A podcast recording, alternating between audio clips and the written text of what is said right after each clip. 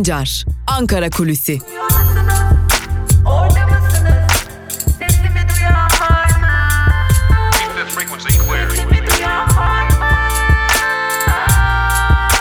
Özgürüz Radyo. Özgürüz Radyo. Özgürüz Radyo'dan ve Ankara Kulisi'nden merhaba sevgili dinleyenler. Programlarımıza birkaç gün ara vermiştik. Sahadan bildiriyorduk sizlere, operasyon sahasından bildiriyorduk. Barış Pınarı Harekatı adı verilen ve Kuzey ve Doğu Suriye'ye yönelik olan operasyonu yakından takip ettik sizler için. Akçakale, Nusaybin, Suruç gibi noktalardan sizlere bu operasyon gündemini aktardık. Bugün yeniden Ankara'dayız. Ankara Kulisi ile karşınızdayız ama elbette ki gündemimiz yine Barış Pınarı Harekatı olarak ismi belirlenen Kuzey ve Doğu Suriye'ye yönelik operasyon ve bu operasyon kapsamında yaşananlar. Elbette operasyon tartışılmaya devam ediliyor ve operasyonun getirdikleri konuşulmaya devam ediliyor. Şunları söylemekte fayda var. Operasyona ilişkin en önemli gündem maddesi her ne kadar derinlik ne kadar olacak, ne kadar sürecek şeklinde olsa da aslında en önemli gündem maddesi ve sadece Ankara'yı değil bütün çevre devletleri ve büyük güçleri harekete geçiren esas sorun Suriye'deki dengelerin yeniden bozulması oldu. Aslında Suriye'deki süreç adım adım artık çözüme doğru gidiyordu. Yeni anayasa yazım süreci, yeniden diyaloglar sürecine girilmişti. Ancak bu süreç artık en azından şimdilik sona ermiş durumda. Bütün dengeler yeniden şekillenecek Suriye'de. Amerika sahadaki gücünü azaltırken Rusya sahadaki gücünü arttırmış durumda. Hatta şunu söyleyebiliriz ki artık neredeyse tek söz sahibi olmuş durumda. Ankara'da sahada ancak Ankara bir farkla sahada Ankara çatışmaların da içinde ve bu çok dikkat çekici bir durum aslında. Ankara masada var olabilmek için sahada ancak bu masada var olabilmek için sahaya çıkış hali Suriye'deki kurulması muhtemel o masayı en azından şimdilik devirmiş durumda. Anayasa yazım sürecine neredeyse başlanacaktı Suriye'de. Artık Suriye'de hangi güçler nerede duracak, hangi güçler nereyi koruyacak gibi birçok nokta neredeyse netliğe kavuşmaya doğru gidiyordu. Ancak Türkiye'nin Barış Pınarı Harekatı ile birlikte bütün güç dengeleri yerini büyük bir boşluğa bıraktı. Elbette ki tek etken Barış Pınarı Harekatı değil ABD'nin ve Trump'ın kararı Rusya'nın sahadaki tek güç olması ve masada da neredeyse bütün söz söyleme gücünü elinde bulunduran yegane güç haline adım adım gelmesi tüm bunlar Suriye'de yeni denge araçlarını kendisiyle beraber getirdi. Bu da yoğun bir diplomasi anlamına geliyor. Evet bir yandan sahada çatışmalar sürüyor. Özellikle Rasul Ayn ve Tel yani Grisipi ve Serikani bölgesinde büyük çatışmalar yaşanıyor. Özellikle Serikani bölgesinde karşılıklı çatışmalar artık çok şiddetlenmiş durumda. Tabi bunun yanında el değiştiren bölgeler var, taraf değiştirenler var, farklı yöne yönelenler var, işbirliğine gidenler var. Saha tam anlamıyla karışmış durumda ve tabii ki bu sahadaki karışıklık haliyle masaya da yansımış durumda. Yoğun bir diplomasi trafiği var. Cumhurbaşkanı Erdoğan bir ABD ile görüşüyor, bir Rusya ile görüşüyor ve farklı farklı ülkelerle görüşmeye de devam ediyor. Erdoğan önümüzdeki günlerde Rusya'ya gidecek ancak Rusya'ya gitmeden önce iki ziyaretçisi olacak. ABD Savunma Bakanı ve ABD Dışişleri Bakanı Cumhurbaşkanı Erdoğan'la görüşmek için Türkiye'ye gelecekler. Tabii tüm bunlar sahadaki bu diplomasi trafiğini ortaya koyuyor. Yeniden bir masa kurulur mu kurulmaz mı? Yeniden bir masa ihtimali durur ortaya çıkar mı çıkmaz mı? Ya da çatışmalar nereye kadar sürer? İşte tam da bu diplomasi trafiği belirleyecek ve Suriye'deki dengelerin yeniden kurulabilmesi ve tarafların yeniden kendilerini bir noktada pozisyonlandırabilmesi için ciddi bir şekilde diplomasi trafiği var ve Ankara bu diplomasi trafiğinin tam da ortasında kalmış durumda ve Ankara bu diplomasi trafiğine büyük önem veriyor çünkü tam anlamıyla Suriye'de ne yapması gerektiğini, nereye gitmesi gerektiğini ve nelerle karşılaşacağını kestiremiyor Ankara. Aslında rahat bir operasyon yürüteceğini düşünmüştü Ankara. En azından 30 kilometre derinliğe kadar küçük çaplı çatışmalarla ilerleyebileceğini düşünmüştü. Ancak sahadan beklenmeyen hamleler yine aynı zamanda ABD'nin beklenmeyen açıklamaları ve hamleleri işleri biraz değiştirdi. Elbette Esad rejimi de, de Demokratik Suriye güçleri arasındaki küçük çaplı uzlaşı yine Rusya'nın tavrı Avrupa Birliği'nden gelen tepkiler de operasyon noktasında kafaları karıştırmaya devam ediyor. Yani Ankara önümüzdeki günlerde her ne kadar operasyonu konuşsa da ve sahayı konuşsa da aynı zamanda masayı da konuşmaya devam edecek ve biz de bunları yakından sizlere aktarmaya devam edeceğiz. Ankara açısından şu an hiçbir netlik bulunmuyor. Ne saha açısından ne masa açısından ve bu netliği kavuşabilmek için, bu netliği yakalayabilmek için Ankara yoğun bir diplomasi trafiğine girişmiş durumda. Önümüzdeki günler ve haftalar tam da bu noktada çok kritik günleri kendisiyle birlikte getirecek.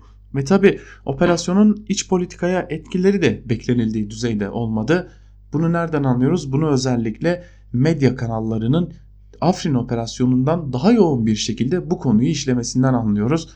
Çok karışık bir durum ile karşı karşıya AKP iç politikada muhalefeti kendi yanına çekebilmek ya da muhalefeti dizayn edebilmek umuduyla da operasyona girişmişti. Tabii ki buradaki öncelikli hedef Demokratik Suriye güçlerinin ve özellikle Kürtler ile diğer halkların bölgede oluşturduğu özerk yönetimi ezmekti. Bununla e, buna ek olarak elbette ki iç politikayı da Türkiye iç politikasını da dizayn etmek istiyordu.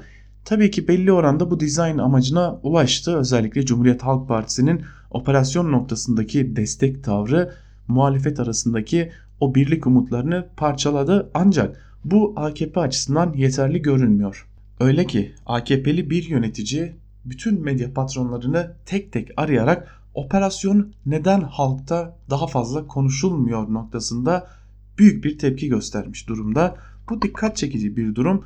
Bir parti yöneticisi bir kanalı arıyor ve operasyon hala halkta istediğimiz düzeyde konuşulmuyor. Bu konuya daha fazla önem verin şeklinde uyarılarda bulunuyor. Bu da AKP için iç politikada en azından partileri dizayn etse de halkı tam anlamıyla kendi etrafında buluşturma noktasında pek de umulana kavuşmadığını gösteriyor. Tabi şimdi diyeceksiniz ki sahada bir çatışma varken iç politika ve halkın dizayn etmesi, dizayn olması neden önemli olsun ki? Çok önemli çünkü AKP İstanbul seçimlerini kaybetmesiyle birlikte ortaya çıkan o düşüş eğilimini yine ekonomideki kötü gidişatı bir türlü açıklayamıyor. Bununla bunların üstünü örtmek istiyordu Adalet ve Kalkınma Partisi. Ancak umulan olmadı. Elbette ki Türkiye'de halklar bu operasyonu konuşuyorlar. Farklı bakış açılarından konuşuyorlar. Kimileri destek, kimileri körü körüne destek, kimileri karşı çıkıyor ancak ortada büyük bir gerçeklik var. Hala ekonomi konuşuluyor. Hala AKP istediği destek düzeyine ulaşamamış durumda. Az önceki kulisi bize ulaşan kulisi tekrarlayalım. AKP'li bir yönetici medya patronlarını arayarak operasyon hala istenilen düzeyde etki yaratmıyor, hala yeteri kadar konuşulmuyor şeklinde belli başlı kanallara ve gazetelere uyarıda bulunmuş ve daha fazla ağırlık verilmesini istemiş yayınları. E, Türkiye operasyona kilitlenmiş durumda. Bir yandan sahadaki gelişmelere bakıyoruz, bir yandan masadaki gelişmelere bakıyoruz, bir yandan iç politikadaki gelişmelere bakıyoruz. Bunlar oldukça önemli konular sevgili dinleyenler. Biz bu konuları önümüzdeki günlerde de Özgürüz Radyo'da Ankara Kulisi programında sizlere aktarmaya devam edeceğiz. Sahadan ve masadan hangi bilgiler gelirse gelsin özgür ve tarafsız şekilde çarpıtmadan sizlerle paylaşmaya devam edeceğiz diyelim. İlk bölümü burada noktalayalım. İkinci bölümde gazete manşetleri ve günün öne çıkan yorumlarıyla karşınızda olmaya devam edeceğiz. Sizler Özgürüz Radyo'dan ayrılmayın. İkinci bölümde gazete manşetleri ve yorumları aktarırken elbette ki sahadan, bizim de olduğumuz sahadan neler yaşandı, neler yaşanabilir ihtimallerini de hep birlikte konuşmaya devam edeceğiz. Yine siyaset gündeminden önemli bilgileri de sizlerle paylaşacağız. Şimdilik küçük bir ara Özgür Radyo'dan ayrılmayın. Birazdan devam ediyoruz.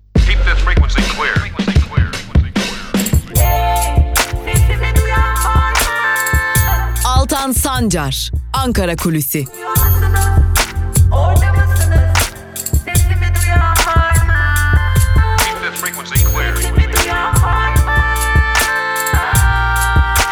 Özgürüz Radyo. Özgürüz Radyo. Ankara Kulisi'nin ikinci bölümüyle tekrar merhaba sevgili dinleyenler. İlk bölümde Ankara'da konuşulanları aktarmıştık size. İkinci bölümde ise gazete manşetleri ve günün öne çıkan yorumlarıyla sizlerle olacağız. Ve ilk gazetemiz Cumhuriyet Gazetesi olacak. Cumhuriyet Gazetesi Şam'a uzanan el manşetiyle çıkmış bugün. Manşetin ayrıntılarında ise şu cümlelere yer veriliyor. Barış Pınarı Harekatı diplomaside de denklemleri değiştirdi. Kremlin'in Suriye özel temsilcisi Türkiye ile Suriye'nin savunma ve dışişleri bakanlıkları ile istihbarat servisleri üzerinden gerçek zamanlı görüştüklerini açıkladı. Temsilci Türkiye harekata son vermeli Suriye'ye en fazla 5-10 kilometre girebilir dedi. Profesör Doktor Mithat Çelikbala Ankara-Şam diyaloğunun şaşırtıcı olmadığını belirterek Daha önce Cumhurbaşkanı kurumlar gerekirse görüşür demişti. Türkiye büyük güçler arasında denge arayışını Şam daha kalıcı ve etkin sonuçlar alabilir. Ancak üst düzeyde görüşme için daha erken dedi. Yaptırım, tehdit, baskı başlıklı bir haberle devam edelim. Türk Silahlı Kuvvetleri'nin Kuzey Suriye harekatına uluslararası tepkilerin tonu sertleşiyor. Bakanlar Akar, Soylu ile dönmezi yaptırım listesine alan ve ticaret anlaşmasını durduran ABD, Başkan Yardımcısı Pence'i Türkiye'ye gönderiyor. ABD'li bir yetkili ateşkes sağlanmazsa yaptırımların artabileceğini söyledi. Türkiye silah satışını askıya alan ülkelere İngiltere, İspanya ve İtalya da eklendi. Temkinli tutum içindeki Çin'den harekatın durdurulması çağrısı geldi deniyor bu haberin de ayrıntılarında. Aslında Ankara Kulisi'nin ilk bölümünde aktarmıştık. Suriye'de bir takım dengeler yerine oturmaya başlamış ve artık e, çözüm yoluna doğru gidilmişti. Çünkü özellikle Suriye'de çatışmaya çatışan daha doğrusu vekalet savaşlarıyla çatışan büyük güçler ortadaki bu savaşın maliyetinin çok iyi farkındaydılar ve bu savaşın uzunca yıllar daha sürebileceğini, bir çözüm olamayacağını ve bu çözümsüzlüğünde devletlere maliyetinin çok iyi farkındaydılar. Artık bu konuyu çözüm masasında bitirmek istiyorlardı. Ancak ABD'nin hızlı geri çekilme kararı ve Türkiye'nin sahada büyük değişikliklere yol açan bu operasyon ile birlikte büyük bir belirsizlik hali, halini almaya başladı Suriye yeniden ve bundan haliyle bölgedeki güçler büyük rahatsızlık duyuyorlar. Bu iş kısa süre içerisinde çözülmez ise Türkiye'ye siyasi ve ekonomik olarak ve tabii ki askeri olarak çok büyük zararlar verecekmiş gibi de duruyor. Cumhuriyet Gazetesi'nden bir diğer haberle devam edelim. Ümitsiz ve işsiz başlıklı haberin ayrıntıları şöyle. Temmuz ayında işsizlik oranı 3.1 puanlık artış ile %13.9 seviyesine çıkarken işsiz sayısı 2019 Temmuz döneminde geçen yılın aynı dönemine göre 1 milyon 65 bin kişi artarak 4 milyon 569 bin kişi oldu. İş olsa hemen çalışırım diyen 2 milyon 354 bin kişi eklenince gerçek işsiz sayısı 6 milyon 950 bine çıkıyor. İşsizler ordusuna katılan her 100 kişiden biri daha önce iş sahibi olup işini kaybedenlerden oluştu. Genç işsizlik tarihi rekor kırarak %27.1 oldu. İş bulma imdi olmayanlar da son bir yılda 523 bin kişiden 614 bin kişiye yükseldi. Üniversite mezunlarında işsizlik oranı %13.3'ten 14.2'ye çıktı. Söylenecek çok söz var. Tam da bir çatışmanın büyük bir operasyonun içerisindeyken ortaya çıkan bu tabloya dair ama sanırım tablo geleceğimize dair çok şey anlatıyor bizlere. Biz Bir Gün gazetesiyle devam edelim. Genç, işsiz ve umutsuz manşetiyle çıkmış Bir Gün gazetesi ve ayrıntılarında şu cümlelere yer verilmiş. Çarklar durdu, yoksulluk diz boyu, işsiz sayısı 4.6 milyona yükseldi. Genç işsizlik %27.1'e yükselerek Cumhuriyet tarihinin rekorunu kırdı. Ekonomide en kötüsünü atlattık diyerek yeni paketler açıklayıp hayal satanları bu kez TÜİK yalanladı. Kurumun Temmuz ayına ilişkin iş gücü göstergeleri emeğiyle geçirmek zorunda kalanların içinde bulunduğu korkunç durumu gözler önüne serdi. Hali hazırda %13 olan işsizlik oranı %13.9'a yükseldi. Haziranda 4.2 milyon olan işsiz sayısı ise sadece bir ayda 343 bin kişi artarak 4.6 milyona yükseldi. Erdoğan'ın her üniversite mezunu iş bulacak diye bir zorunluluk yok sözü TÜİK verileriyle doğrulandı. Üniversite mezunu olmayan milyonlarca genç işsizlikte Cumhuriyet tarihinin rekorunu aynı yıl ikinci kez kırdı. Ocak ayında %26.7 ile rekor kıran genç işsizlik oranı Temmuz ayında ise yeni rekor kırarak %27.1'e yükseldi. Resmi verilere göre tam 1 milyon 508 bin genç iş arıyor ancak bulamıyor. Tarım ve turizm sektörünün katkısıyla yaz aylarında artan istihdama rağmen işsizlikte yaşanan bu sert yükseliş kış aylarının her zamankinden sert geçeceğinin de göstergesi. Uzmanlara göre kış aylarında toplam işsiz sayısı 5 milyonun genç işsiz sayısı ise 2 milyonun üzerine çıkacak. Son rakamlar sanayi üretimi verileriyle birlikte düşünüldüğünde ve orta gelirli için tablo çok daha kötü görünüyor denmiş haberin ayrıntılarında. Biliyorum haberi dinlerken içiniz karardı. Ancak bu bizim gerçekliğimiz. Bir Gün Gazetesi'nin birinci sayfasından sıcak çatışmaya karşı Rusya devrede başlıklı haberle devam edelim. Haberin ayrıntıları şöyle. Fırat'ın doğusuna yönelik harekatın birinci haftası geride kalırken Tü Suriye ordusunun kuzeye, TSK'nın ise güneye ilerleyişi sürüyor. Suriye ordusunun kontrollü devraldığı Membiç bölgesine yapılan havan ateşinde iki asker hayatını kaybederken 8 asker de yaralandı. Kızıltepe ilçesine düşen havan topuyla da 3 sivil yaşamını yitirirken 12 kişi yaralandı. Türkiye ile Suriye ordusunun sıcak çatışmaya girmemesi gerektiğini ilan eden Moskova, Ankara ile Şam'ın diyalog içinde bulunduğunu açıkladı. 1000 kilometre karelik alanda etkili olduklarını söyleyen Erdoğan ise hedeflerimize ulaşıncaya kadar mücadelemiz sürecek dedi. Bakan Çavuşoğlu da ABD'li mevkidaşı Pompeo ile telefonda görüştü deniyor. Bu haberin de ayrıntılarında. Biz aslında bu iki haberi birlikte okumak gerekiyor. Bir yanda işsizliğin artışı, bir yanda da tabii ki çatışmalar, harcanan paralar sevgili dinleyenler. Bu iki önemli konuyu bir arada okuduğumuzda, değerlendirdiğimizde gerçekten de geleceğin ne kadar zorda olduğunu daha iyi anlayabiliyoruz. Zira savaş demek, çatışma demek, büyük bir bütçe demek. Evet, Bir Gün Gazetesi'ni de burada noktalayalım sevgili dinleyenler. Bir Gün Gazetesi'nin ardından da Yeni Yaşam Gazetesi'ne geçelim. Sorumlusu Erdoğan manşetiyle çıkmış bugün Yeni Yaşam Gazetesi ve manşetin ayrıntılarında şunlara yer veriliyor. Türkiye'nin uluslararası toplumun tüm uyarılarına rağmen Kuzey ve Doğu Suriye'ye yönelik başlattığı operasyon sürerken ABD yaptırım uygulamaya başladı.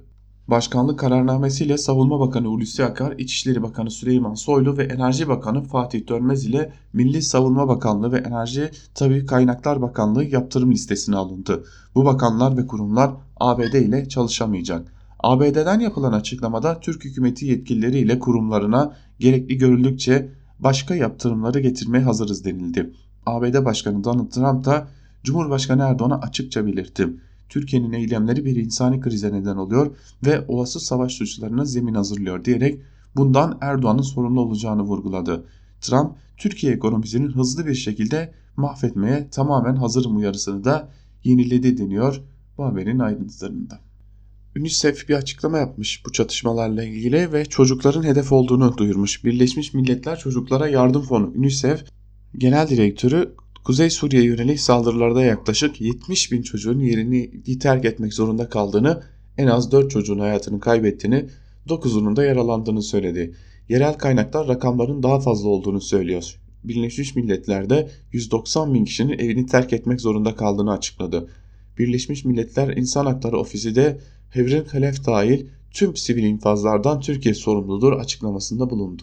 Dikkat çeken önemli ve kısa bir haberle devam edelim. Trump Mazlum Abdi ile görüştü başlıklı bir haber. ABD Başkan Yardımcısı Mike Pence, Trump'ın hem Erdoğan hem de, de Demokratik Suriye Güçleri Genel Komutanı Mazlum Abdi ile telefonda görüştüğünü, Trump'ın Erdoğan'dan Kobani kentine saldırmama garantisi vermesini istediği de belirtildi deniyor. Bu haberin ayrıntılarında bu haber neden önemli diye soracak olursanız Mazlum Abdi Türkiye tarafından bir terörist olarak nitelendiriliyor. Elbette ki diğer Demokratik Suriye üyesi tüm militanlar gibi ancak e, Mazlum Abdi ABD tarafından general olarak kabul ediliyor ve bir general muhatap alındı deniyor bu telefon görüşmesi için ancak dünden bu yana Türkiye'de bu konuya ilişkin büyük tartışmalar yürütülüyor sevgili dinleyenler. Bu küçük haber dahi ABD ile Türkiye arasındaki derin fikir ayrılığını çok açık bir şekilde ortaya koyuyor. Geçelim Evrensel Gazetesi'ne. Evrensel Gazetesi bugün milyon milyon artıyor manşetiyle çıkmış ve o manşetin ayrıntılarında şu cümlelere yer veriliyor.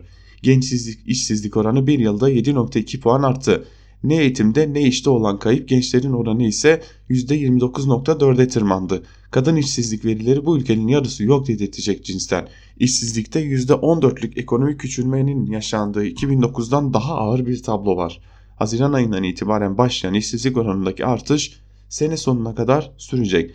Ağustos ayı perakende satış rakamları da açıklandı. Vatandaşın boğazından kıstığı görüldü. Gıda, içecek ve tütün satışları %5 azalmış. Belli ki mutfakta kriz sürüyor. TÜİK enflasyon rakamlarının gıda fiyatları çok düştü dediği bir ortamda gıda alımı azalıyorsa demektir ki insanlar işsiz ve feci yoksul. Soru şu yaz bittiğinde ne olacak? Evet gerçekten de esas soru yaz bittiğinde ne olacak? Çünkü yaz ayları yeniden belli sektörlerde hareketliliğin yaşandığı ve bunun ekonomiye etkisini hissettirdiği dönemlerdir. Peki yaz ayları da bittiğinde ve özellikle tarım ile turizm sektörleri de artık kendi köşesine çekildiğinde Türkiye'deki ekonomik durum ne olacak?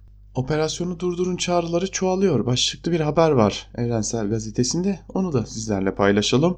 Çin, Türkiye'nin Suriye'nin kuzeydoğusunda 8. gününe giren askeri operasyonu durdurması çağrısını yaptı. Hollanda'dan da benzer bir açıklama gelirken askeri değil siyasi çözüm diyen İtalya, Çekya son olarak Türkiye son olarak da İngiltere Türkiye'ye yönelik silah satışlarını askıya aldıklarını açıkladı.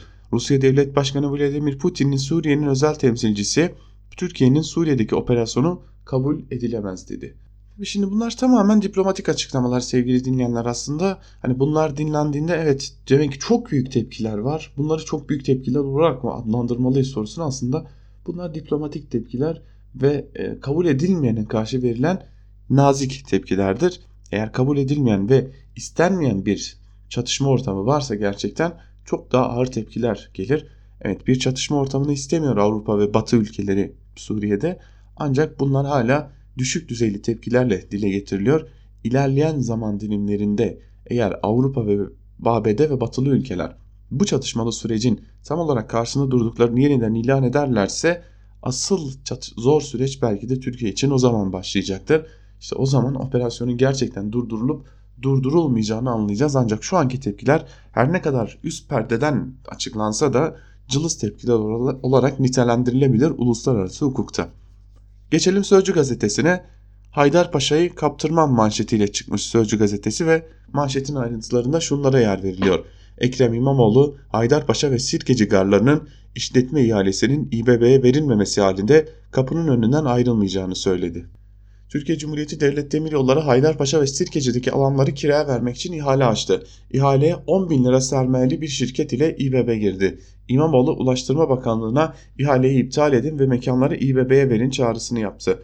İmamoğlu şöyle konuştu. Eğer buraları başka bir yöntemle başka bir yöntemle başka bir yere vermeye çalışalım arayışında daysalar ben Haydarpaşa ve Sirkeci Garı'nın kapısında bekleyeceğim.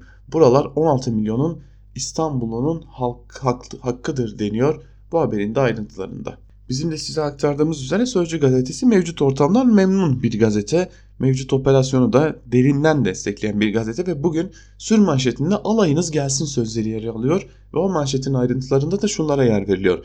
Türkiye'nin Suriye'nin kuzeyindeki Barış Pınarı harekatı dünyaya battı. Bizi durdurmak için önümüzde her türlü engel ve yaptırım çıkarıyorlar denmiş.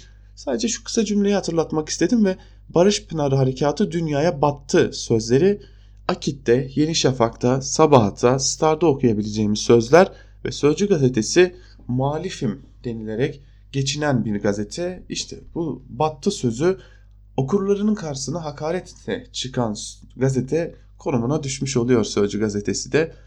Biz de bu gazeteyi de noktalayalım ve karara geçelim. Karar gazetesi YPG Putin kalkanı manşetiyle çıkmış. O manşetin ayrıntıları ise şöyle. Barış Pınarı Harekatı'ndaki kararlı ilerleyiş karşısında Esad kartına sarılıp Şam ile YPG'yi bir araya getiren Moskova, Mehmetçik, Münbiç'i kuşatınca kentin kontrolü Suriye ordusuna açıklaması yaptı. Rus askerlerin Türkiye ile Şam güçleri arasında devreye başladığını duyurdu.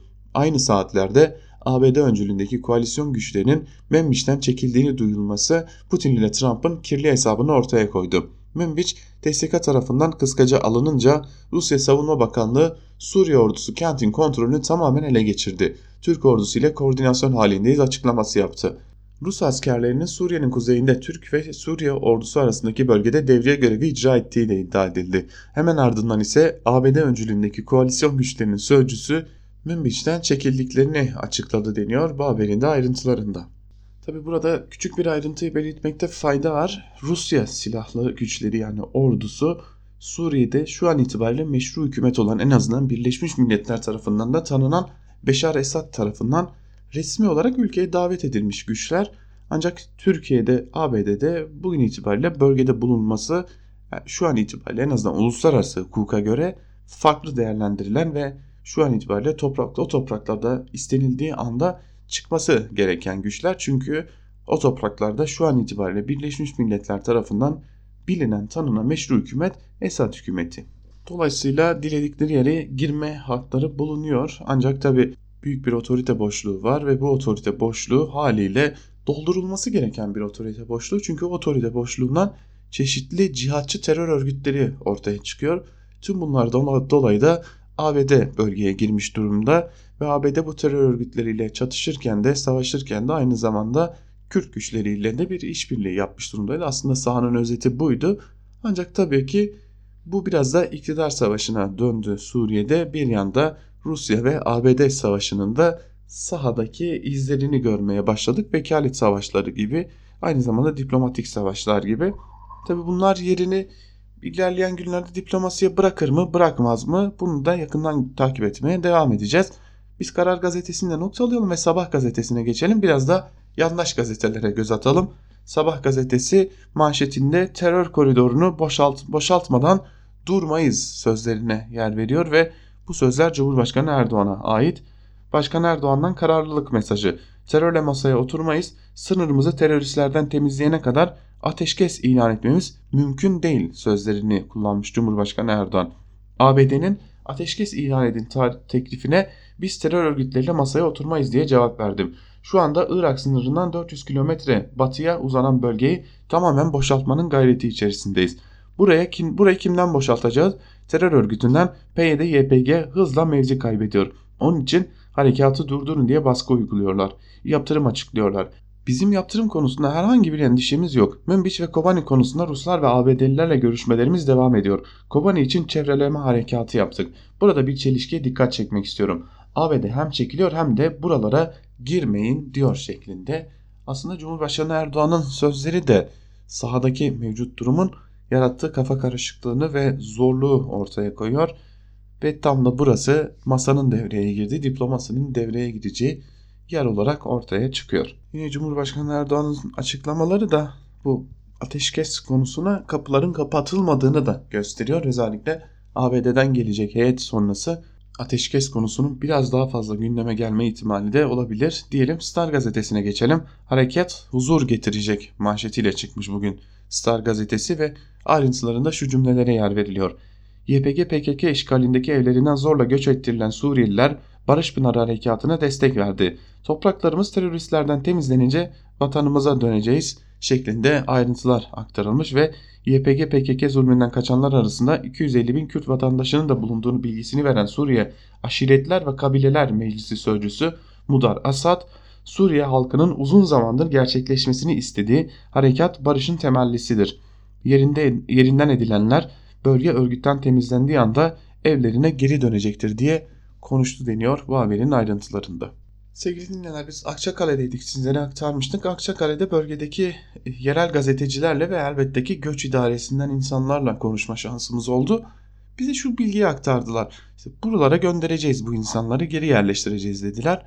Peki bu insanlar geri dönecek mi sorusuna geri döndürmek için elimizden geleni yapacağız yanıtı geldi. Peki geri döndüklerinde nasıl geçinecekler yanıtına aslında sağlıklı bir yanıt gelmedi. Biz ilerleyen dakikalarda haber bültenlerimizde bu konuyu ayrıntılarıyla işleyeceğiz ama geri gönderiyoruz, geri göndereceğiz demek aslında yeterli değil. Geri gönderince ne olacak sorusunun tam bir yanıtı yok ya da geri dönmek isteyecek mi bu insanlar, bu mülteciler? Bunun da bir yanıtı şu an itibariyle verilmiş değil. En azından Akçakale'deki görevli devlet memurları da yerel gazetecilerde, yerel halkta ve bulunan birkaç Suriyeli de bize bu yanıtı veremediler. Geçelim Hürriyet gazetesine. Hürriyet gazetesi Münbiç trafiği manşetiyle çıkmış ve bu manşetin ayrıntılarında şunlara yer veriliyor. ABD liderliğindeki uluslararası koalisyonun sözcüsü Amerikan askerlerinin Münbiç'ten çekildiğini duyurdu. Sözcü Suriye'nin kuzeyinden keskin bir şekilde çekilme işlemini uyguluyoruz dedi. Rusya Savunma Bakanlığı Münbiç'te kontrolün Esad güçlerine geçtiğini aktardı. Suriye Haber Ajansı Esad'a bağlı kuvvetlerin Münbiç'e girdiğini bildirdi.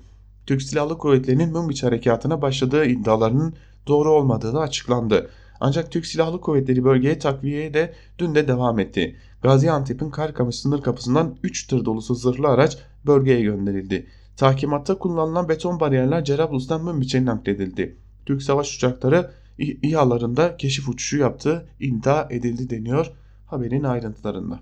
Tabi sahaya ilişkin de son birkaç bilgiyi verelim. Rasulayn cephesinde yani Serikani cephesinde bir takım yoğun çatışmalar devam ediyor. Suriye Demokratik Güçleri geri çekilmişlerdi. Yeni bir saldırı gerçekleştirdiler. Tabi bu bölgeye Türk Silahlı Kuvvetleri de yoğun biçimde komando birliklerini sevk etti. Rasulayn bölgesinde yani Serikani bölgesinde çok ciddi çatışmaların yaşandığını tekrar altını çizelim ve geçelim Milliyet gazetesine. Milliyet gazetesi bugün teröristin sivil oyunu manşetiyle çıkmış. Bu manşetin ayrıntılarında ise şunlara yer veriliyor. Rasulayn ve Tel Abyad'ı kaybederek köşeye sıkışan YPG'li PKK'li teröristler sivil kıyafetler giyerek yerel halkın arasına karışıp kaçmaya çalışıyor. TSK'nın envanterindekilere benzer nitelikteki bazı silahlarla sivillere yönelik saldırılar düzenleyen teröristler uluslararası kamuoyunu da yanıltmaya, yanıltmayı amaçlıyor. Çatışmalar Rasulan çevresinde de yoğunlaşmış durumda. Münbiş'te belirlenen hedeflere zamanında varılması için birlikler Aynel Arap Münbiç bağlantısını kesmek için Fırat Nehri'nin iki yakasını kontrol altına almaya çalışıyor denmiş bu haberin ayrıntılarında. Peki şimdi sormak gerekiyor. Milliyet ve Hürriyet gazetesi aynı yayın grubunun gazeteleri ve biri aslında Münbiç operasyonunun yalanlandığını söylüyor. Bir diğeri ise daha kolay yapılabilmesi için farklı cephelerden bahsediyor. Hangi gazete doğru söylüyor? Hangi gazetenin haberi doğru sorusuna da yanıt bulmakta zorlanıyoruz diyelim. Ve geçelim biraz da yandaşların manşetlerini hızlı biçimde aktarma bölümümüzde. Neler var manşetlerinde? Teröristlerle ateşkes olmaz manşeti var. Türkiye gazetesinde ve yine Posta gazetesinde iki yüzlü dünya sözleri yer alıyor. Doğru Haber gazetesinde silah verdi, kışkırttı, geri çekildi sözleri var. Akşam gazetesi ya destek olun ya göçmenleri kabul edin sözleri yer alıyor. Yine göçmen tehdidi duyuyoruz. Güneş gazetesi bir hafta dayanabildi manşetiyle çıkmış ve CHP lideri Kemal Kılıçdaroğlu hedefinde Güneş gazetesinin. Takvim gazetesi topunuz gelin sür manşetiyle ve YPG giderse rejim girebilir manşetiyle çıkmış. Yeni Asya gazetesi Şam'la görüşün ki Suriye bölünmesin manşetiyle Milli Gazete bunlar mı müttefik manşetiyle çıkmış ve son olarak Aydınlık gazetesinde PYD ile anlaşma yok teslim oldular manşetiyle çıkmış. Biliyorsunuz Aydınlık gazetesi de aynı zamanda Beşar Esad hükümetiyle yakınlık kurmaya çalışan Vatan Partisi'nin gazetesi ve aman Beşar Esad'a da laf gelmesin diyerek hayır PYD ile anlaşmadılar. PYD teslim oldu manşetini okurlarına ulaştırmış. Yeni Şafak gazetesi ise Türkiye tek yürek oldu manşetiyle çıkmış. Türk Silahlı Kuvvetleri'nin Suriye Milli Ordusu ile başlattığı Barış Pınarı Harekatı Türkiye'yi birleştirdi. Arda Survey'in anketinden harekata %76 oranında destek çıktı. Halkın %77.2'si harekatın başarılı olacağını söylerken yarısı geç bile kaldığına inanıyor denmiş bu anketin bu ankete dair haberin ayrıntılarında da. Tabi bir hafta dolar dolmaz anketler yapılmaya başlandı. Herhalde anket ilk günden bu yana yapıldı ve ancak ortaya çıktı. Çünkü bu tarz anketlerin yapılması, değerlendirilmesi aslında çok daha uzun süren anketler. Çünkü bilimsel çalışılıyorsa tabi bilimsel çalışılmıyorsa çok kısa sürede sonuçlar ortaya konabilir. Ancak bu verilerin işlenmesi neredeyse 10 günlük bir süreç demektir. Tabi bize öyle kulisler gelmiyor. Sabah saatlerinde Ankara Kulisi programında da sizlere aktarmıştık sevgili dinleyenler. AKP'den yandaş kanallara giden telefonda halkı konsolide etme konusunda hiç iyi değilsiniz şeklinde ağır sözlerin kullanıldığını da aktaralım ve son olarak Akit gazetesine geçelim. Daha doğrusu Akit'e geçelim. Gazete kısmı biraz fazla kalıyor Akit için. Akit'in manşetinde ise Batı imha ediyor, Türk ihya ediyor sözleri yer alıyor. Ayrıntılar ise şöyle. Tarihleri katliamlarla dolu olan batılı güçler barış ve demokrasi maskesiyle girdikleri İdlib, Rakka, Halep gibi şeyleri adeta haritadan silip sivil katliamlara imza atarken Türkiye'nin şefkat elinin uzandığı Cerablus, Afrin ve Tel Abyad'da hem sivillerin can güvenliğinin hem de şehirlerin yapısının korunmasına azami hassasiyet gösterilmesi dikkat çekiyor.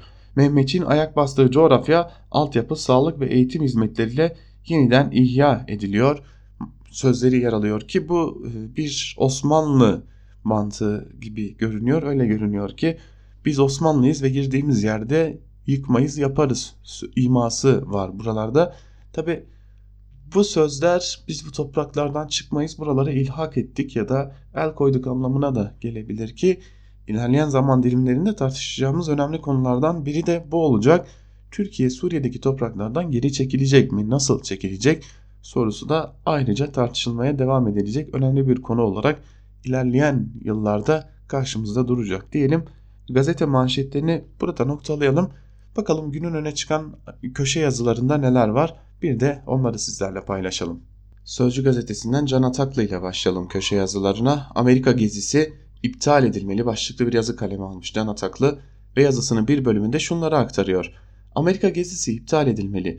Amerika Başkanı Donald Trump durdurak dinlemiyor. ağız ishali olmuş gibi her gün daha da beter konuşuyor. Sürekli Türkiye'ye hakaretler yağdırıyor, tehdit ediyor. Buna karşı iktidarın henüz sessiz sedası çıkmadı. Nedense derin bir sessizlik içindeler. Aynı şekilde yandaş tetikçi medyada Amerika'ya karşı sus pus olmuş durumda. Belli ki saraydan bu yönde talimat gelmiş.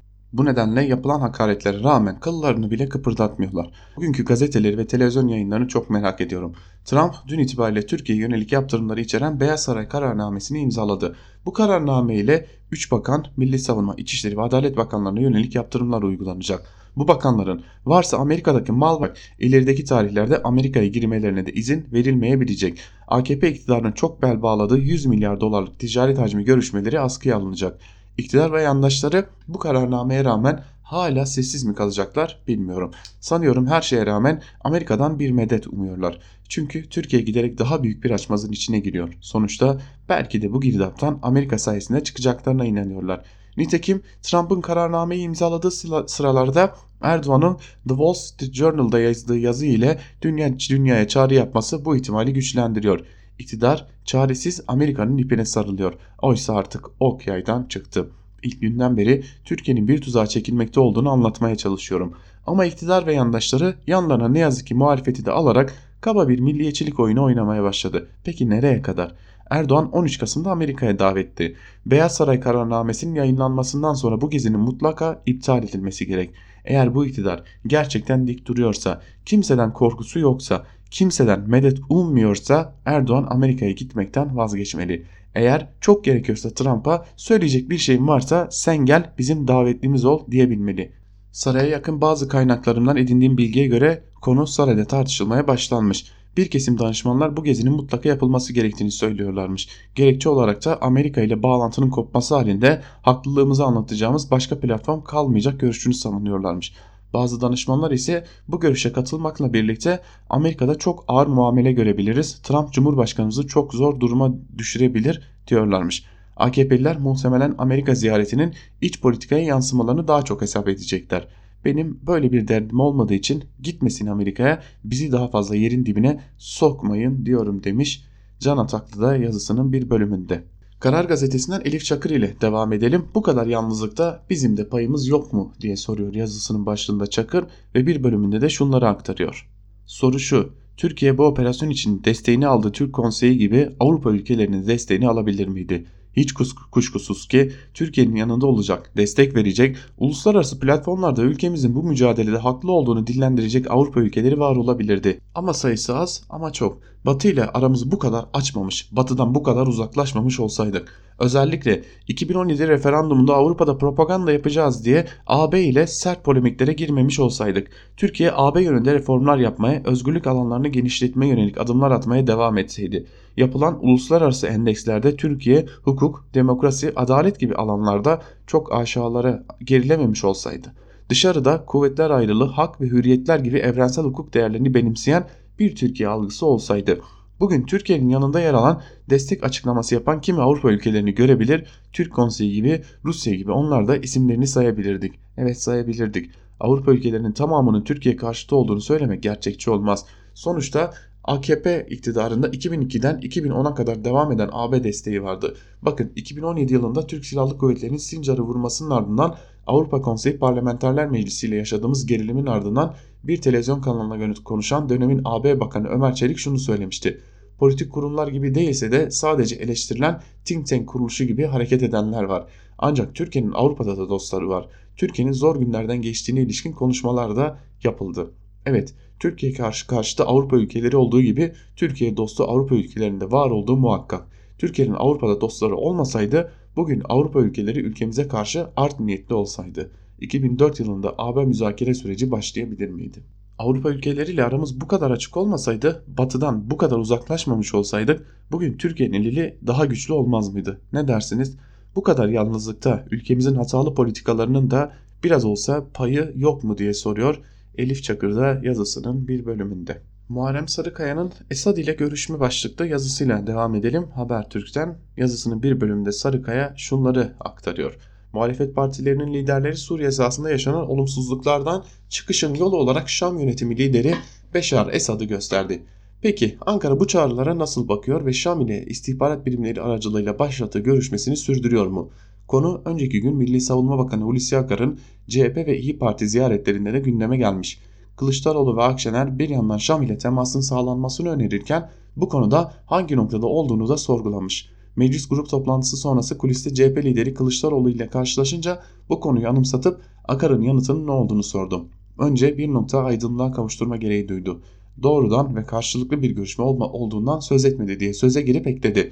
Esad ile görüşme olup olmadığını sorduk. Doğrudan değil kurumlar aracılığıyla görüşmenin olduğunu belirtti. Benzer diyalog Akşener ile görüşmesinde de gündeme gelmiş ve Akar aynı cümleyi kurmuş. Ancak diyaloğun içeriği kadar gündeme geliş ve söyleniş şekli de önemli. Çünkü Kılıçdaroğlu Esad ile bir görüşme diyalog arayışı var mı diye sorduğunda Akar'ın yanıtı bir arayış var. Bazı kurumlar üzerinden yürüyor olmuş. Anlaşılan o ki Cumhurbaşkanı Erdoğan'ın da geçen hafta yurt dışı dönüşü uçakta gazetecilere yaptığı açıklamada belirttiği gibi kurumlar arası görüşmeler sürüyor.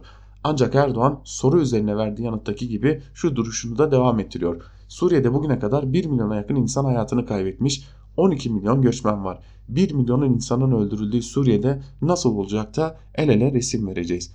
Aslında sözü edilen kurumlar arası görüşme de yeni değil. Özellikle Zeytin Dalı operasyonu sonrası Türk Silahlı Kuvvetleri ile Esad güçleri arasında bir çatışmaya mahal vermemek için istihbarat örgütlerinin görüşmesi Moskova'nın aracılığıyla sağlanmış Hatta her iki ülkenin istihbarat örgütünün önemli isimleri karşılıklı olarak birbirlerini de ziyaret etmişti. Buna İdlib'deki gözlem noktalarındaki gelişmeler sonrası askeri kesimlerin de görüşmesi eklenmişti. Ancak bütün bunlara ilave olarak ortada yeni bir gelişme olduğu da anlaşılıyor. Yeni durum hakkında bilgi aktarında Kremlin'in Suriye özel temsilcisi dün Abu Dhabi'de gazetecilerin sorularını yanıtlarken Ankara ile Şam'ın savunma bakanlıkları, dışişleri bakanlıkları ve istihbarat servisleri üzerinden gerçek zamanlı görüşmeler gerçekleştirmekte dedi. Görüldüğü gibi sözcünün sözleri Akar'ın so soruya verdiği yanıtıyla örtüşüyor. Ancak bu Ankara ile Şam'ın Suriye sahasında bugünden yarın ortak harekete dönüşeceği anlamına gelmemeli. Nedeni de Ankara ile Şam arasını bulmaya çalışanların eş zamanlı olarak YPG ile Şam arasında da arabuluculuk faaliyetlerini sürdürüyor olmaları demiş Muharrem Sarıkaya yazısının bir bölümünde. Tam da bu noktada Evrensel Gazetesi'nden Fatih Polat'ın Suriye'de taşlar yeniden dizilirken başlıklı yazısıyla devam edelim. O yazının da bir bölümü şöyle. İzleyenler hatırlayacaktır. AKP hükümeti çözüm sürecinde PYD ile girdiği temaslarda PYD ve YPG'yi Suriye rejimine karşı hedefleri bağlamında kullanmayı denemiş ancak PYD'nin tavrı 3. yol stratejisine bağlı olarak başkasının savaşının parçası olmamak biçiminde olmuştu. AKP iktidarı şimdi içeride masayı devirmiş ve dışarıda da operasyon başlatmış bir güç olarak bu politika zincirinin devamında Kürt tarafını Suriye yönetimiyle anlaşmaya itmiş durumda. Suriye yönetimiyle sahadaki Kürt güçleri arasında Rusya garantörlüğündeki yeni ilişki AKP'nin harekat hedeflerinin önünde aşılması pek de kolay görünmeyen bir kaya olmuş. Bu ilişkinin niteliğine dair sahadan şu ana kadar yansıyan bilgiler anlaşmanın bir sözlü anlaşma niteliğinde olduğuna işaret ediyor. Suriye yönetiminin zaman içinde eli güçlendikçe ve kuzeyde kontrolü sağlamaya başlamasıyla birlikte Suriye Kürtleri ile Şam arasındaki ilişkinin zemini de kuşkusuz yeni dengelerle belirlenecek. Bağlarken vurgulayalım. Türkiye'de şu anda üniformasız tahliller sınırlı bir kesim hariç akıl sınırlarının dışında duruyor. Gerçeğin bu kadar baskılanmasının nedeni de ülke ödüyor demiş ve Fatih Polat da Suriye'de kurulan yeni dengelere yazısında yer vermiş. Tabi toz dumanın ardındaki gerçekler başlıklı bir yazı var Bir Gün gazetesinde. Selin Sayek Böke'nin yazısı. O yazının da bir bölümünde şunlar aktarılıyor. Adını koymaya izin vermeyince barış olsun istiyorum diyenleri susturunca, milli birlik beraberlik için ortak yaşam alanlarını büyütelim diyenleri yok sayınca gerçek değişmiyor. Gerçek orada duruyor ve o gerçeğe yeni gerçekler ekleniyor her gün. Kimisini uzak coğrafyalardan aniden atıldığı izlenimini veren Twitter mesajlarından öğreniyoruz. Kimisini ise içinde yaşıyor olduğumuz ortamda bizzat deneyimliyoruz. Konuşanı, düşüneni, kaygılananı yok sayan, bırak eleştirmeyi veya karşı çıkmayı, soru sormayı dahi ihanet sayan yaklaşımın gerçekliğinden bahsediyorum. Öyle ki sadece bugünümüzü değil, gelecek günlerimizi de alt üst eden bir kaosun içerisinde bulduk kendimizi.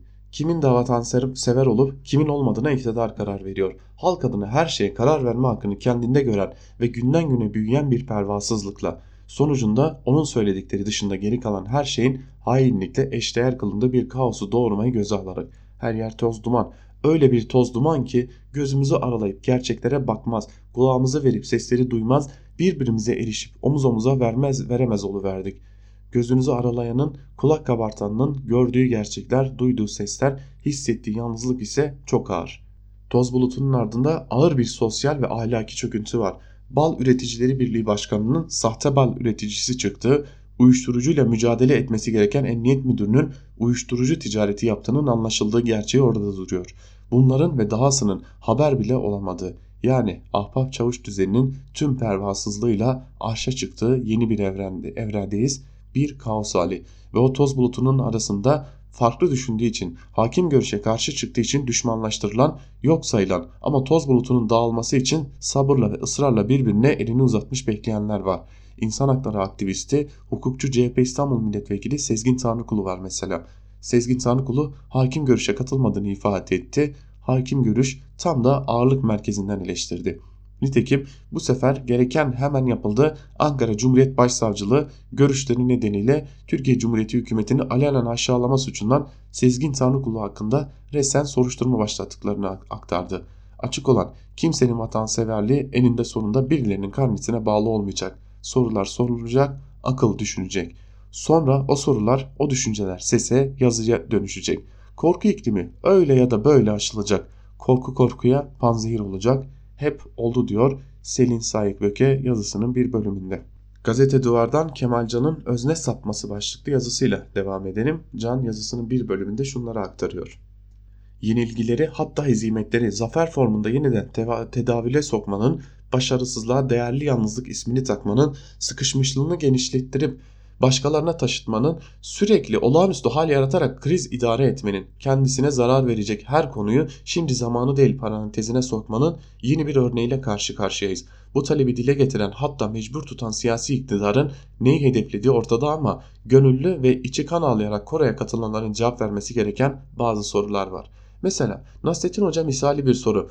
Mevcut iktidar bu ülkenin %50'lik diğer yarasının milli olmadığını, vatan haini olduğunu söylerken hiç inandırıcı olmuyor da bütün dünyanın Türkiye'nin düşmanı olduğunu iddia ederken niye yerden göğe kadar haklı bulunuyor? İçeride adaletten eser bırakmayan sınırın dışında nasıl bu kadar değişebiliyor? Seçimde saçmalık olan beka davası ne olduğu için birden ortak hevese dönüşüyor. Alternatif politika olarak Şam'la görüşün önerisinin ilerisine gidilmezken Türk Silahlı Kuvvetleri'nin Suriye Milli Ordusu diye zamanında emperyalist ortaklarla beraber eğitilip donatılan bir milis kuvvetle harekat yürütmek nasıl meş meşru gösterilebiliyor?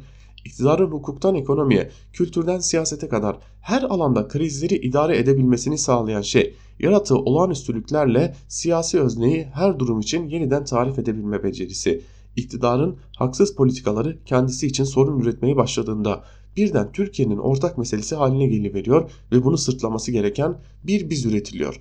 Geçiş garantisiyle bedeli halka ödetilen köprüleri bile kendi cebinden yapmış gibi anlatan iktidar hiçbir faturayı tek başına üstlenmek istemiyor. Hemen hesabı bize paylaştırıyor.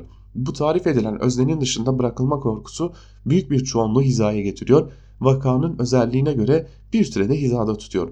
Bunu defalarca gördük.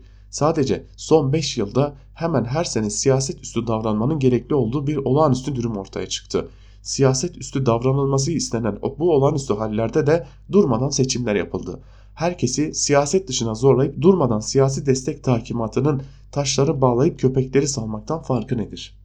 İktidarı bir kere bile siyaset üstü, siyasi hesap dışı, sahiden biz gibi davranmaya ikna edememiş muhalefetin bu konudaki uyumluluk azmini anlamak zor. Buna gerekçe olarak ileri sürülen askerlerin can güvenliği kaygısının onları alana süren politik tercihlerle nasıl ayrıştırabildiği de ayrı bir muamma.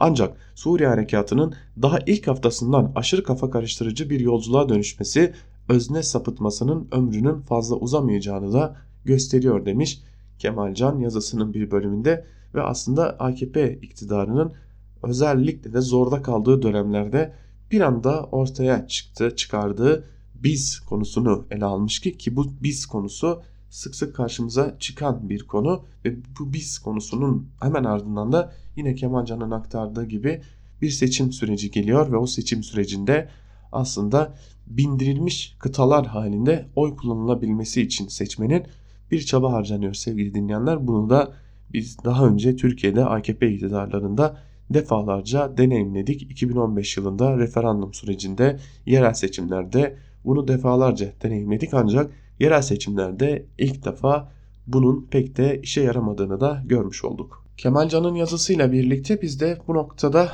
Ankara Kulisi'nin ikinci bölümünü bitiriyoruz. İkinci bölümde gazete manşetleri ve günün öne çıkan yorumlarıyla sizlerle olmuştuk. Evet biz sahadan döndük. 7 gündür yaklaşık operasyonu takip ediyorduk. Eğer bu süreç içerisinde sesimizden bir yorgunluk olmuşsa ya da yorgunluğumuzdan kaynaklı siz sevgili dinleyicilerimiz karşısında sürçülisan ettiysek affınıza sığınıyoruz. Biz gün içinde Özgür Haber bültenleriyle karşınızda olmaya devam edeceğiz.